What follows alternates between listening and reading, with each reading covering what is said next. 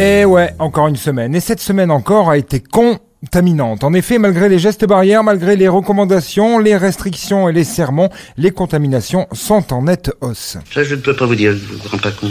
Alors évidemment, on note une hausse parce que la population se fait de plus en plus tester. hein. C'est logique, pas de quoi paniquer, mais quand même, si, un peu, puisque nos dirigeants continuent de nous faire porter la responsabilité de cette merde, alors que ce n'est pas nous, les kidams, les anonymes, qui avons bousillé l'hôpital public, on le sait bien.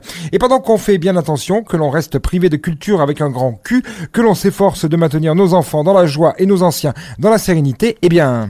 Pendant ce temps, à Veracruz, Cette bonne vieille Roselyne fait des papouilles à l'Opéra de Paris et fait enfin quelque chose d'utile à la culture puisqu'elle a transmis la Covid-19 à Michel Sardou.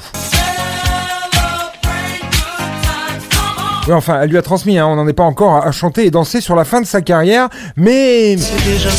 Comme dirait Alain Souchon. Cette semaine aussi, une autre actu de poids a défrayé la chronique puisque la France entière a enfin réalisé à quel point il était difficile pour une femme d'être journaliste sportive et ce grâce au très bon documentaire de Marie Portolano, Je ne suis pas une salope, mais une journaliste, diffusé dimanche dernier chez Vinceau Bolloré. Un documentaire qui a créé la polémique puisque la chaîne en question a demandé la suppression d'une séquence avec Pierre Ménès, l'un de ses chroniqueurs sportifs, En fait, ils se sont carrément offert l'alibi du choix éditorial en enlevant tous les hommes du reportage. tollé immédiat dès le soir même, heureusement. Saint Hanouna, toujours le plus prompt à offrir une audience au ras des pâquerettes à des célébrités qui le sont tout autant, recevait le dit journaliste sportif le lendemain pour qu'il s'explique.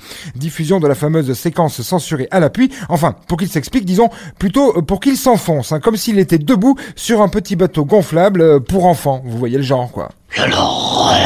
Le petit saligo Ah, le petit saligo Le Lascar a en effet mis certains actes sur le fait de sa maladie, alors que tout un chacun qui ne l'a vu ne serait-ce qu'une seule fois à la télé ces 15 dernières années, sait bien qu'il est coutumier d'une certaine beaufitude dite culturelle ou historique, notamment euh, vis-à-vis des femmes. Beaucoup plus compétent pour ça que pour parler de foot, hein. Ce qui est fort, c'est que non seulement Pierre Ménès a réussi à faire revenir en force le hashtag balance ton porc, même si l'histoire ne dit pas en quoi est faite sa maison, et aussi et surtout à faire enfin réagir la première constipée de France, Madame Chiappa, qui s'est offusquée de l'attitude du journaliste, et là, je dis bravo, bravo, c'est fort, parce que ça fait quand même plus d'un an qu'on lui demande de réagir sur le cas Darmanin, accusé lui aussi de violence sexuelle, et que non seulement elle ne chia pas le morceau, mais qu'elle n'en pipe mot, la sinistre. Il y aurait-il deux poids, deux mesures?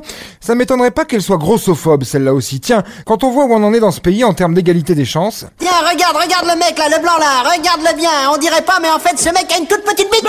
Ah, sacré Pierre Ménès. Mais si on avait su, on aurait sorti les dossiers depuis longtemps, parce que de vous à moi, en amateur éclairé du ballon rond, j'apprécie autant les analyses de Pierre Ménès qu'un arbitrage de Clément Turpin, ou que le jeu de Presnel Kimpembe. Euh, C'est vous dire, hein, si on avait su qu'il suffisait de ça pour le virer des écrans, on aurait sorti les dossiers un peu plus tôt. Quoi? Ah Ah merde On me dit dans l'oreillette qu'il n'est pas encore viré. Ah bon, merde. Bon. Eh ben vivement le témoignage de leur boulot. hein. À mon avis, c'est impossible qu'il n'ait pas dépassé les bornes avec elle. Non mais dites donc, mais qu'est-ce que c'est que cette insinuation sur leur boulot? Attention Vinceau, attention Allez, bonne bourre mes petits cons, taminés. vous avez vu combien vous avez acheté d'arrosoirs? Cette semaine, 257 arrosoirs. Mais qu'est-ce que vous foutez avec ces arrosoirs? Qu'est-ce que ça peut vous faire? C'est c'est mon argent. Eh ben non, tu chambon. En l'occurrence, c'est notre argent. Alors je sais pas, je t'ai acheté un tuyau et puis... C'était la semaine de Vinceau. Il n'a encore pas fait grand-chose. Hein.